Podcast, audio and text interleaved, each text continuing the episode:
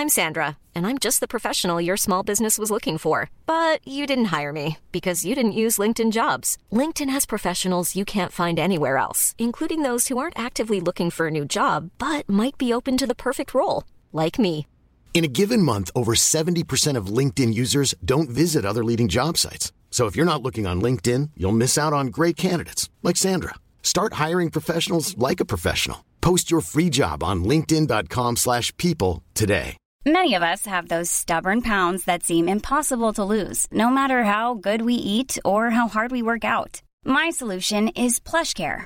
PlushCare is a leading telehealth provider with doctors who are there for you day and night to partner with you in your weight loss journey. They can prescribe FDA-approved weight loss medications like Wagovi and Zepbound for those who qualify. Plus, they accept most insurance plans. To get started, visit plushcare.com slash weight loss. That's plushcare.com slash weight loss. There's never been a faster or easier way to start your weight loss journey than with PlushCare.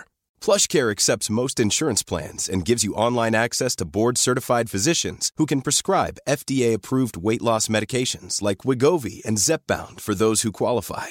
Take charge of your health and speak with a board-certified physician about a weight loss plan that's right for you. Get started today at plushcare.com slash weight loss. That's plushcare.com slash weight loss. plushcare.com slash weight loss. Hey, it's Paige DeSorbo from Giggly Squad. High quality fashion without the price tag. Say hello to Quince. I'm snagging high-end essentials like cozy cashmere sweaters, sleek leather jackets, fine jewelry, and so much more. With Quince being 50 to 80% less than similar brands. And they partner with factories that prioritize safe, ethical, and responsible manufacturing. I love that. Luxury quality within reach. Go to quince.com slash style to get free shipping and 365 day returns on your next order. Quince.com slash style. Et d'ailleurs, on va continuer sur cette veine avec euh, le chum Félix Racine. Salut Félix, comment ça va? Ouais, salut, ça va très bien, toi? Yes, ça va bien. Pas trop choqué des résultats de l'élection d'hier, mon ami?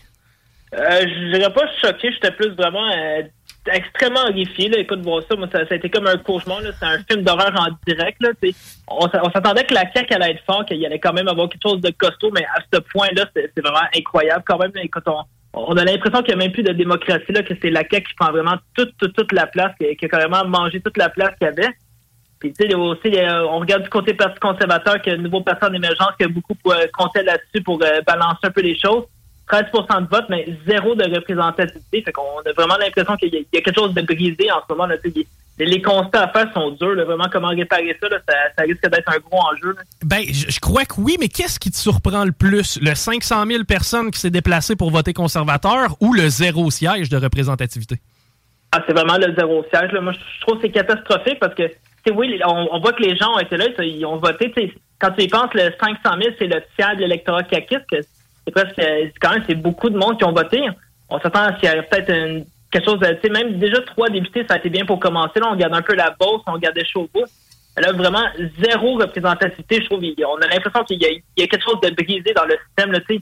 Il y a vraiment un manque de représentativité, puis c'est ça que les gens avaient besoin, un peu, les gens qui se sont déplacés pour voter. C'est, ils voulaient être représentés à l'Assemblée nationale parce que leur voix était pas là, mais là, ils ont, ils ont- donné leur vote, ils sont déplacés, mais il y a zéro représentation. Fait vraiment l'impression que, on- là, je pense que c'est le, le- le mode de scrutin qu'il faut garder, qu'on on a l'impression qu'il y a, il y a quelque chose qui fonctionne pas à quelque, à quelque part, là. Il y a 1 million 100 000 personnes qui, euh, en fait, 1 million de personnes qui ont voté pour seulement trois sièges de représentativité et 1 million 600 000 ont 90 sièges.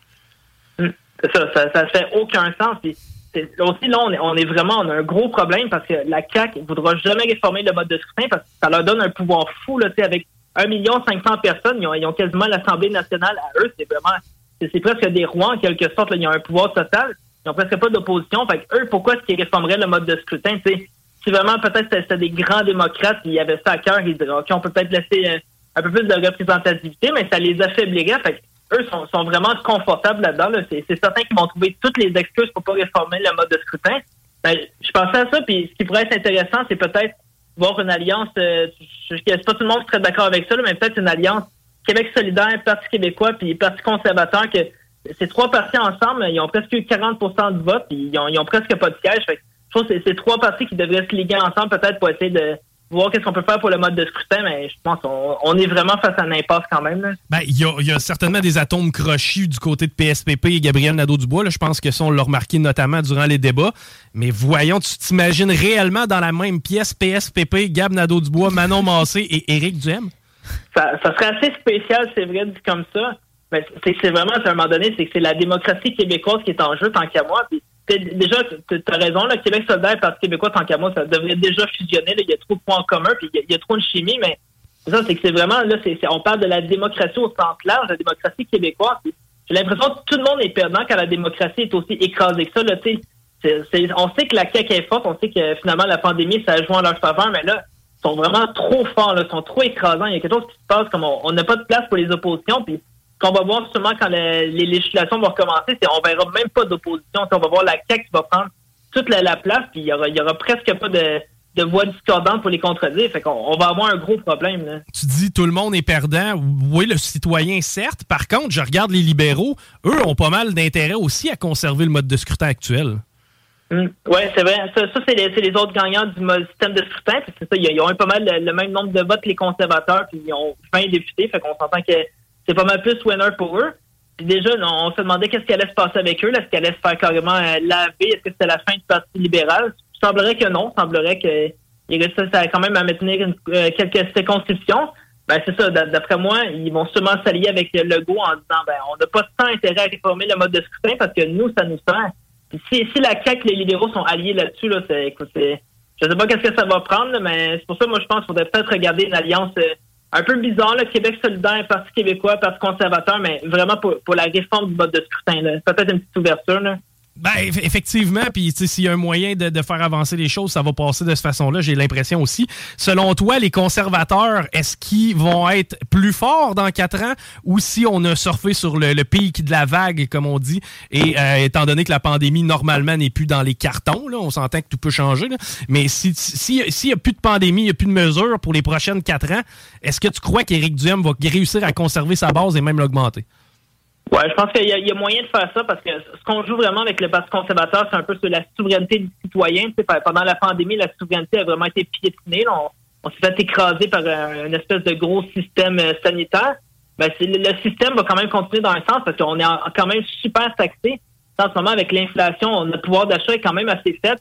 on continue d'être super taxé. Fait, encore là, le Parti conservateur a un rôle à jouer pour donner plus de liberté sur certains plans c'est un créneau qui n'est pas vraiment occupé dans le système québécois parce que la plupart des partis prônent justement les, les, taxes, la réglementation et tout et tout. Fait le citoyen n'est pas tant libre là-dedans. Le Parti, le parti libéral, euh, le, Parti conservateur, c'est le seul qui prône justement qu'on laisse plus de liberté aux citoyens, de, moins les taxer ou puis, euh, exploiter les ressources naturelles euh, comme le, gaz, le pétrole. Le Parti conservateur, c'est le seul qui le fait pour pas qu'on soit dépendant des autres puissants. Donc, de redonner de la souveraineté aux citoyens, c'est le seul parti qui propose ça, mais c'est vraiment difficile dans le cadre québécois. On a l'impression qu'il y a une grosse pression, disons, qui va à l'encontre de ça.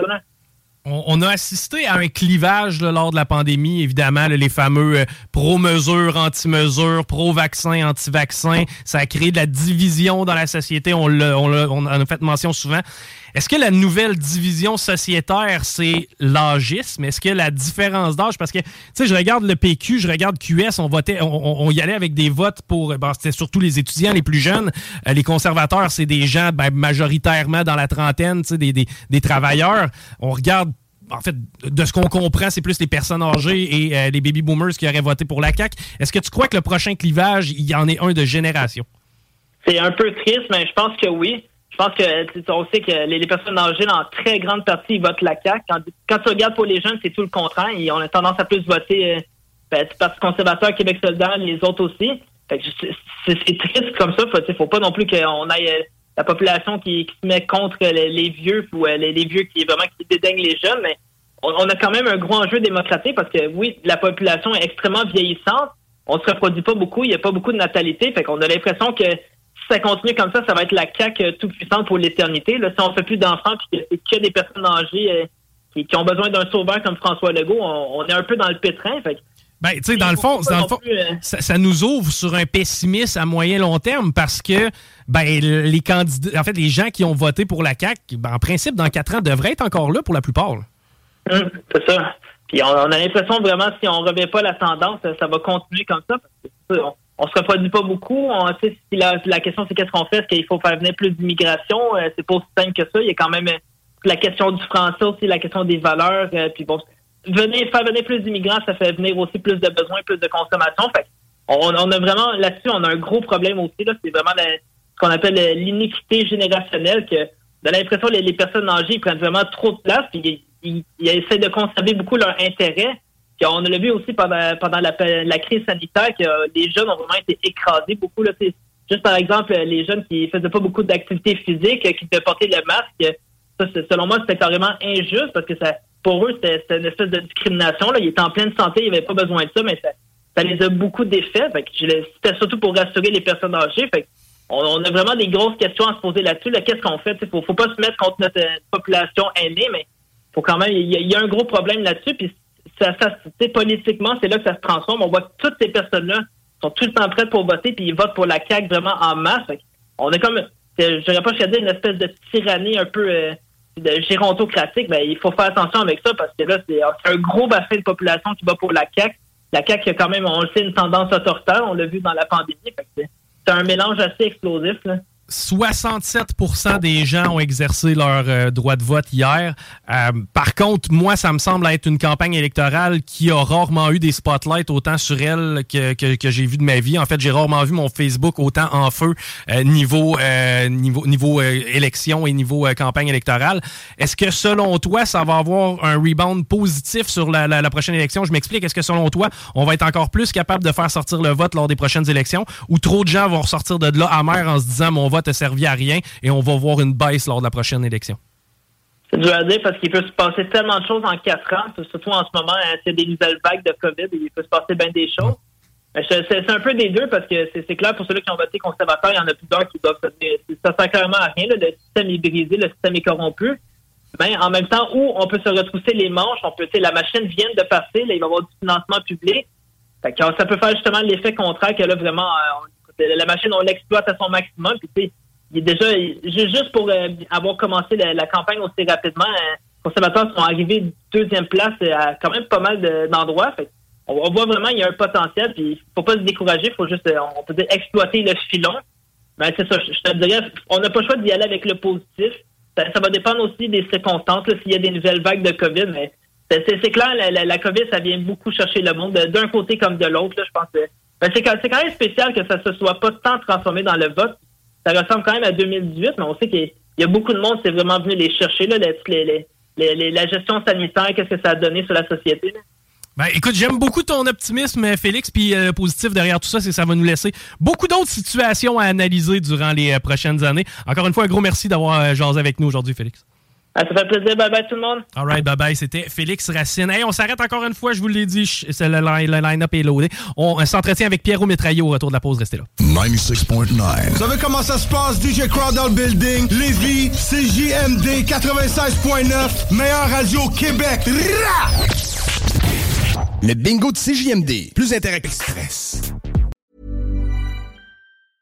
Hi, I'm Daniel, founder of Pretty Litter. Did you know cats tend to hide symptoms of sickness and pain? I learned this the hard way after losing my cat, Gingy. So I created Pretty Litter, a health monitoring litter that helps detect early signs of illness by changing colors, saving you money and potentially your cat's life. Pretty Litter is veterinarian developed, and it's the easiest way to keep tabs on your fur baby's health right at home. Go to prettylitter.com and use code ACAST for 20% off your first order and a free cat toy. Terms and conditions apply. See site for details. Hey, it's Paige DeSorbo from Giggly Squad. High quality fashion without the price tag? Say hello to Quince.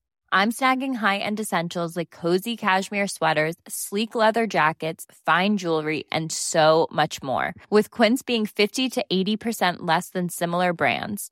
And they partner with factories that prioritize safe, ethical, and responsible manufacturing. I love that. Luxury quality within reach. Go to quince.com slash style to get free shipping and 365 day returns on your next order. Quince.com slash style.